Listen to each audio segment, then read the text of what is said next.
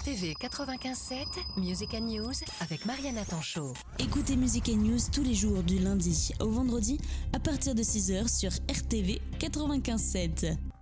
Bonjour, merci de m'accueillir et à travers moi d'accueillir la République de Saint-Marin. Je suis donc Marie-Hélène Ugolini Sensé. Je suis citoyenne euh, française mais aussi saint-marinaise. J'ai donc une double nationalité qui vient de l'émigration de ma famille euh, en France. Je suis très liée à mon pays d'origine. J'ai des liens étroits avec à la fois ma famille qui réside toujours et euh, avec les institutions officielles, on va dire, puisque je représente les communautés de San-Marinais francophones. Chaque fois qu'on me dit Ah, tu dois être d'origine italienne, parce que quand on s'appelle Ugolini, effectivement, il y a une petite consonance euh, italienne. Euh, je dis bah, pas tout à fait italienne, je suis san-marinaise. C'est un tout petit État, donc euh, très peu connu, qui est indépendant, voilà, qui a son propre gouvernement, ses institutions, ses lois, un fonctionnement particulier, mais qui par sa superficie et le fait qu'il est enclavé en Italie est complètement assimilé à l'Italie par la majeure partie des Français et des Européens. Donc j'avais envie de faire connaître mon pays, mon autre pays, je dis des fois. Et donc euh, j'ai fait d'abord une proposition d'exposition photo, parce que c'est un pays qui, euh, tout en étant très petit, a un relief particulier, a un centre historique particulier, mais a aussi et surtout euh, un fonctionnement très particulier. Donc c'est euh, une république, un État euh, parlementaire euh, depuis 301. On a l'habitude de, fixer la date de la création de, de cet État à 301. Bon, effectivement, en 301, c'était pas une république, c'était un, un groupe de, personnes qui se sont euh, gérées, mais de façon euh, autonome. Et puis, euh, bon, bah, tout, a évolué et en fait, cet État a toujours été indépendant depuis 301. Quand on dit c'est la plus vieille république du monde, c'est parce que c'est un État qui fonctionne de façon continue en État indépendant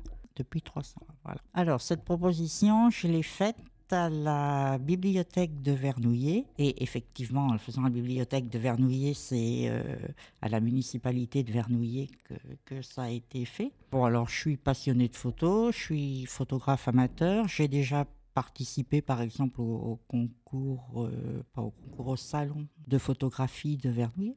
J'ai fait d'autres expositions à la bibliothèque. Euh, la bibliothèque a une équipe de bibliothécaires euh, à la fois compétente et agréable, si bien que j'aime bien travailler euh, avec elle. Et donc on avait pensé à ce projet. Alors tout d'abord, évidemment, on avait pensé expo photo, et puis les bibliothécaires elles-mêmes elles avaient dû chercher quand je leur avais parlé de Saint-Marin parce qu'elles ne connaissaient pas. Et après, m'ont dit, mais puisque personne ne connaît, on pourrait peut-être aller plus loin. Ça met le doigt sur euh, un certain fonctionnement, puisqu'on a par exemple des photos de de fêtes d'investiture de capitaine régent. alors ça, tout le monde voit les photos, mais même si j'ai mis quelques petites explications, quand on va voir une expo photo, on ne lit pas euh, une page pour chaque photo. Les gens voient cette ces photos et puis, euh, bah, ils savent pas trop à quoi ça correspond, quoi. Alors, faut dire qu'il y a une des précédentes expos que j'avais fait à la bibliothèque de Vernouillet, c'était sur Naples, sur les pas d'Elena Ferrante. Et donc là, déjà, on avait fait une exposition photo un petit peu particulière, puisqu'il y avait euh, des photos de Naples, qui étaient des photos qui correspondaient au quartier décrit dans les quatre romans d'Elena Ferrante, L'amie prodigieuse. Et on avait fait en légende les passages des livres. C'était les passages des livres en italien et euh, en français. Ça, c'était en septembre 2022. On a mis l'exposition, donc l'exposition sur euh, Saint-Marin, dont le titre est 61 km neuf euh, castelli, trois tours, deux chefs d'État. la République de Saint-Marin. Alors déjà, bon, le titre peut demander quelques explications. 61 km, on comprend évidemment. Neuf castelli, bah, c'est quoi? Ce ne sont pas des châteaux. Hein. Trois tours, on sait ce que c'est. Mais deux chefs d'État, bah ouais, deux chefs d'État, un pays qui a deux chefs d'État, ça paraît un petit peu euh, étrange. Donc c'est surtout pour, pour expliquer toutes ces choses qui amènent des questions et auxquelles les photos ne peuvent pas répondre que j'ai proposé cette... Euh, conférence, d'expliquer gentiment, sans rentrer dans des détails techniques, euh, mais, simplement euh, expliquer un petit peu euh, comment vit ce pays, comment il est géré. Et on a maintenant la chance d'avoir en France un ambassadeur qui réside à Paris et qui a accepté de venir pour cette conférence, voilà, puisqu'on a le même, le même but, c'est-à-dire de faire connaître notre République. Monsieur Léopold de Guardi il travaillait déjà avec lui parce que comme je représente les associations francophones, moi, d'un but associatif, je travaille avec, euh, avec Saint-Marin, on va dire, alors avec l'ambassadeur en France. Une des particularités de Saint-Marin, c'est euh, d'avoir l'équivalent de plus de la moitié de ses habitants résidents dans le pays qui vit l'extérieur, qui vit à l'étranger à savoir, pour essayer d'être un peu plus clair, euh, la population de Saint-Marin, c'est actuellement 34 000 habitants. Je vous dis des chiffres en gros. Sur les 34 000 habitants euh, sur le territoire, il y a 5 000 étrangers, des, personnes qui habitent mais qui travaillent, euh, voilà de différentes nationalités. Donc, euh, si on fait 34 000 moins 5 000, ça veut dire qu'il y a 29 100 marinais qui vivent sur leur territoire et il y a 17 100 marinais qui vivent dans les autres pays du monde. Donc ça déjà c'est quelque chose d'assez particulier. Donc ça vient d'une forte émigration qui a commencé euh, dans les années 1890 jusqu'en 1960. 1960 c'est pas si pas si vieux. C'est un pays qui était très pauvre parce que le, le c'est rural. C'est une terre très pauvre. C'est plus des cailloux qu'autre chose. Donc euh, les paysans avaient beaucoup de mal à vivre. Il y avait quelques gros propriétaires euh, qui faisaient travailler tout le reste du peuple, on va dire, à travailler ces terres. Il y avait à l'époque des familles nombreuses, euh, voilà, et, les gens euh, n'arrivaient pas à nourrir les familles, donc on essayait de, de faire vivre leur famille en allant ailleurs. C'est avant tout économique. L'émigration n'est pas qu'en France ni qu'en Europe. C'est-à-dire qu'il y a euh, beaucoup d'émigrés sans marinais en Argentine et qu'il y a beaucoup d'émigrés sans marinais aux États-Unis. Ça s'explique pour différentes euh, raisons. Bon, les États-Unis, euh, c'était les gens allaient pour travailler dans, dans, les industries, construire, bâtir, etc. La France et la Belgique, c'était pour travailler dans les mines, pour faire les tunnels. Il y a une forte une forte proportion de Saint-Marinais, par exemple dans les Alpes, Grenoble, etc. Ou en Aquitaine. En Aquitaine, c'était déjà pour venir trouver des terres qui n'étaient pas exploitées. Le même motif pour l'Argentine, c'est-à-dire que les Saint-Marinais ont su qu'en Argentine, il y avait des, c'était un pays immense euh, avec des terres inexploitées et ils sont partis en Argentine pour se développer aussi. En Argentine, il y a sept associations de sans-marinais, ça veut dire sept pôles euh, importants de, de sans-marinais qui vivent en Argentine. Euh, le gouvernement sans-marinais euh, est proche, on va dire, et tient à ce que les liens soient, soient maintenus avec les communautés extérieures. Donc, on a des réunions annuelles avec eux, avec les dirigeants. On est euh, en constante liaison avec le ministère des Affaires étrangères et, voilà, et on travaille euh, pour garder ce lien. On travaille à garder ce lien. Alors ici en France, on est environ 4000 sans-marinais. C'est pour ça que quand on pose la question euh, pourquoi une, une exposition, une conférence sur Saint-Marin, ben pourquoi pas? On est quand même 4000. Mhm. Et puis sur la région, je dirais centre jusqu'au nord, on est un bon millier de sans-marinais. Alors c'est vrai que répartis sur le territoire, euh, tout le monde ne connaît pas un sans-marinais, mais, mais il y en a quand même pas mal. Alors en fait, en France, il y en a cinq. Il y en a une en Aquitaine. Il y en a une euh, Rhône-Alpes qui est plus spécifique sur Grenoble. Une euh, sur Metz. Une autre d'Alsace-Lorraine, parce qu'en fait, là, ce sont toutes les aciéries, etc., qui avaient aussi besoin de, personnel. Euh, celle de Paris, qui comprend Paris et le Nord. Alors Paris, c'était euh, bah, travailler euh, dans la démolition, dans la maçonnerie, puis dans les industries. Et le Nord, c'était travailler dans les mines. Et donc la sixième association dont je m'occupe, c'est une association en Belgique. Et là, c'était aussi essentiellement pour travailler dans les mines. Maintenant, la langue parlée, c'est l'italien. Il y a, on va dire, euh, maintenant 80 ans, c'est la langue parlée, c'était vraiment un dialecte. C'est-à-dire que moi, dans ma famille, je n'ai jamais entendu personne parler l'italien parce que personne ne connaissait l'italien. Bon, ce dialecte, c'était une, une langue qui, qui est proche du dialecte romagnol, la, la Romagne étant la, la frontière de, de la République de Saint-Marin. En sachant qu'après, un dialecte, c'était avant tout oral. Et donc, euh, les mots se déforment et, et d'un vi- enfin, d'un village à l'autre, quasiment, euh, les dialectes euh, Évoluent. évoluent et changent. Voilà.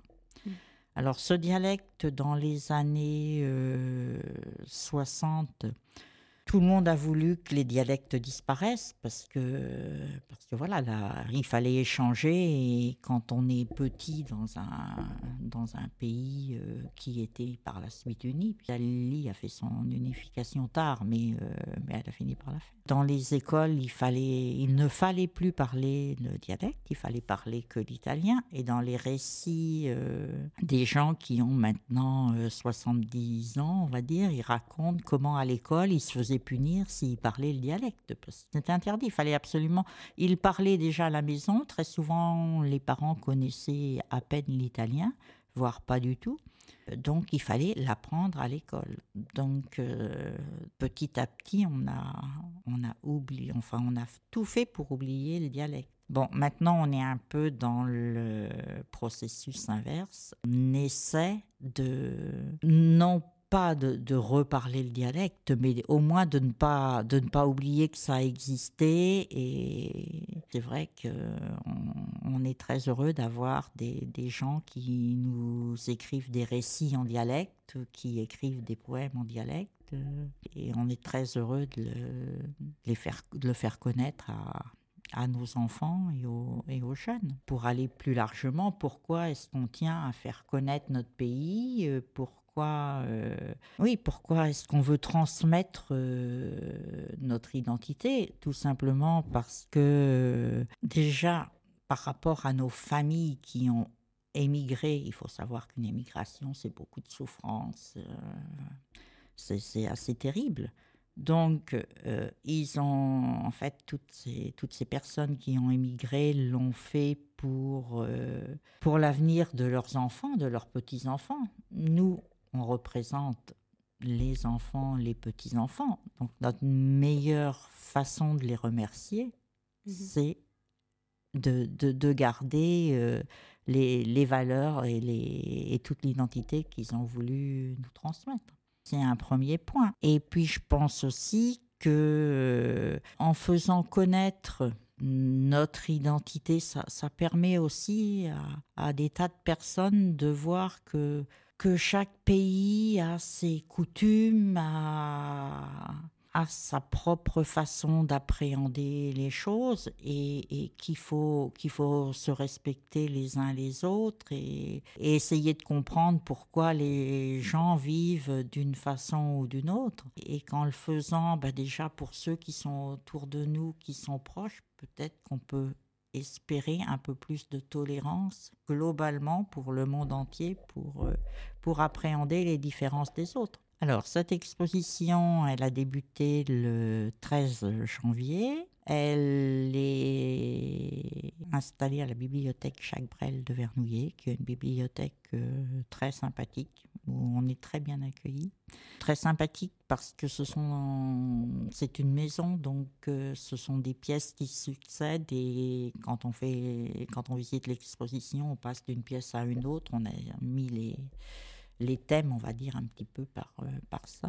Et puis la conférence, elle, aura lieu le 16 février à 18h30. C'est un vendredi parce que c'est une fin de semaine. On espère qu'on aura euh, plus de, personnes euh, qui pourront venir. Donc en présence de, l'ambassadeur qui euh, pourra donner des détails plus spécifiques je dirais, s'il y, a des, s'il y a des questions plus spécifiques euh, sur les institutions. Euh, voilà. Alors, euh, l'entrée est complètement gratuite. Il faut venir pour répondre, à, pour essayer d'avoir un maximum de réponses aux questions, je dirais, qu'amènent les photos ou, ou qu'amène le titre. Et puis, si vous venez voir l'exposition avant, vous verrez des photos de cérémonies d'investiture qui investiture des deux chefs d'État qui changent tous les six mois. Voilà. Donc c'est aussi un peu, un peu surprenant. Si on est passionné par l'histoire, il y a l'histoire. Pourquoi ce, ce rocher euh, avec ses trois tours s'appelle Saint-Marin? Eh bien parce que voilà, on a euh, une personne qui est arrivée de, un homme qui est arrivé de Dalmatie, qui a été euh, chassé par les chrétiens, qui a fini par, euh, voilà, qui on a fini par offrir ce, ce, territoire. Bon, bien sûr, il y a toute une légende. Hein. On peut aussi parler du développement industriel. Euh, ben, il y a des très grosses industries, il y a des, groupes multinationaux qui ont leur enfin, qui ont leur siège là-bas et qui sont partis de, de familles de là-bas. C'est-à-dire il y a quand même quelques entreprises qui sont euh, maintenant des groupes, mais qui euh, étaient à l'origine euh, le travail d'une famille dans un sous-sol, et ça très récemment. C'est-à-dire que moi, je peux raconter, je m'en souviens, dans les années 70, d'une famille qui était menuisier dans son sous-sol, les trois frères, et qui ont maintenant euh, une industrie euh, de, fabrication de, meubles qui est la troisième de l'Italie. L'évolution des mentalités, c'est compliqué aussi. En plus, quand on est un petit pays, quand on ne fait pas partie de l'Europe, il y a effectivement euh, des écoles, des écoles élémentaires, des collèges, des lycées. Il y a certaines spécialités universitaires, entre autres au niveau art, c'est très développé. Après, il y a quand même des accords avec l'Italie qui font qu'il n'y a pas de d'université où on peut faire euh, médecine, donc euh, on va faire médecine en Italie ou lettres modernes, on va euh, faire lettres modernes moderne à Urbino, qui est une ville universitaire bien connue en Italie. Voilà, mais on a quand même, on a quand même une éducation nationale, je dirais. pourrait peut-être terminer disant qu'il y a beaucoup d'efforts de fait au niveau culturel que l'État euh, met de l'argent dans la culture. Il y a de nombreux spectacles de théâtre, euh, de concerts de qualité, il y a euh, beaucoup d'expositions. Je dirais que publier un livre, ça se fait relativement facilement par rapport à, la France. Il y a aussi quand même un sport sans marinet aux derniers Jeux olympiques euh, d'été, euh, il y avait seulement cinq, évidemment, cinq euh, participants. On a quand même eu trois médailles. Donc, et c'est vrai qu'on essaie de, enfin, le, les gouvernements sans marinais essaient de, ben, de favoriser le sport, de d'avoir des sportifs aussi de haut niveau. Mais pour ça, il ben, faut commencer à la base. Donc ils essaient au niveau de la base de, faire en sorte que ça se développe. Ça me ferait très plaisir euh, d'avoir un public euh, nombreux pour faire connaître euh, ce pays qui est dans mon cœur, je dois dire, parce que j'ai enfin, reproduit pour l'exposition un tout petit poème où, on dit, ben oui, euh, on quitte euh, un pays, mais de toute façon, euh, il n'y a pas de place. La valise est vide. Quelqu'un qui, quitte son pays, il n'a pas grand-chose à mettre dans sa valise. Même avec une valise vide, le cœur rentre pas dedans. Donc le cœur reste dans son pays. Et alors moi, je suis née en France quand même, mais j'ai été vraiment élevée avec la transmission de l'amour du pays quitté Et effectivement, dans mon cœur, ce pays a une place, euh, a une place importante. Même si effectivement, je dois beaucoup à la France, puisqu'on a été accueillis et que, et que c'est euh, bah, grâce à la France qu'on a pu survivre, parce que le, départ, c'était euh, quitter sans marin qui ne pouvait pas nourrir la famille pour, euh, pour un pays qui euh, allait peut-être permettre à la famille de survivre. On a survécu, on le doit à la France, on est allé à l'école de la République, on le doit à la France.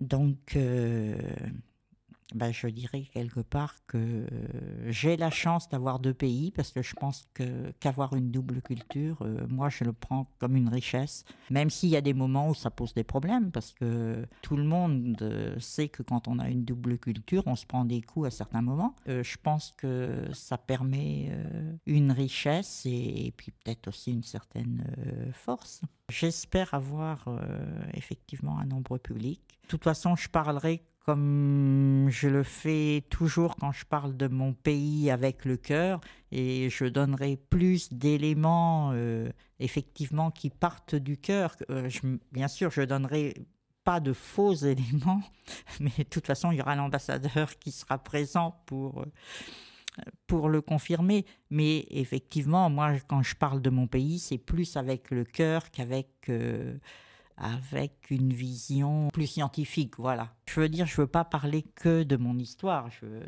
parce que mon histoire, c'est pas tout le pays. Euh, je vais aussi essayer de- d'expliquer euh, ce qui se passe vraiment dans le pays. Parce Mm. que, je vous dis, mon, un des points qui me tient à cœur, c'est quand même euh, le, les femmes. Donc ça, je pourrais, je pourrais en parler parce que je m'implique beaucoup euh, dans cette cause euh, là-bas. Et puis aussi ben, l'évolution de ce pays, parce que, parce que j'ai à cœur aussi que ce pays continue à, vivre avec son, euh, son identité et que nous, à l'étranger, on puisse euh, continuer à le transmettre euh, aux enfants et qu'eux aussi bénéficient de cette richesse. Et de toute façon, je pense que d'une telle émigration, parce que la proportion est tellement importante, je pense que que ce soit le pays et avec ses résidents sur le territoire, où nous, chacun en bénéficie.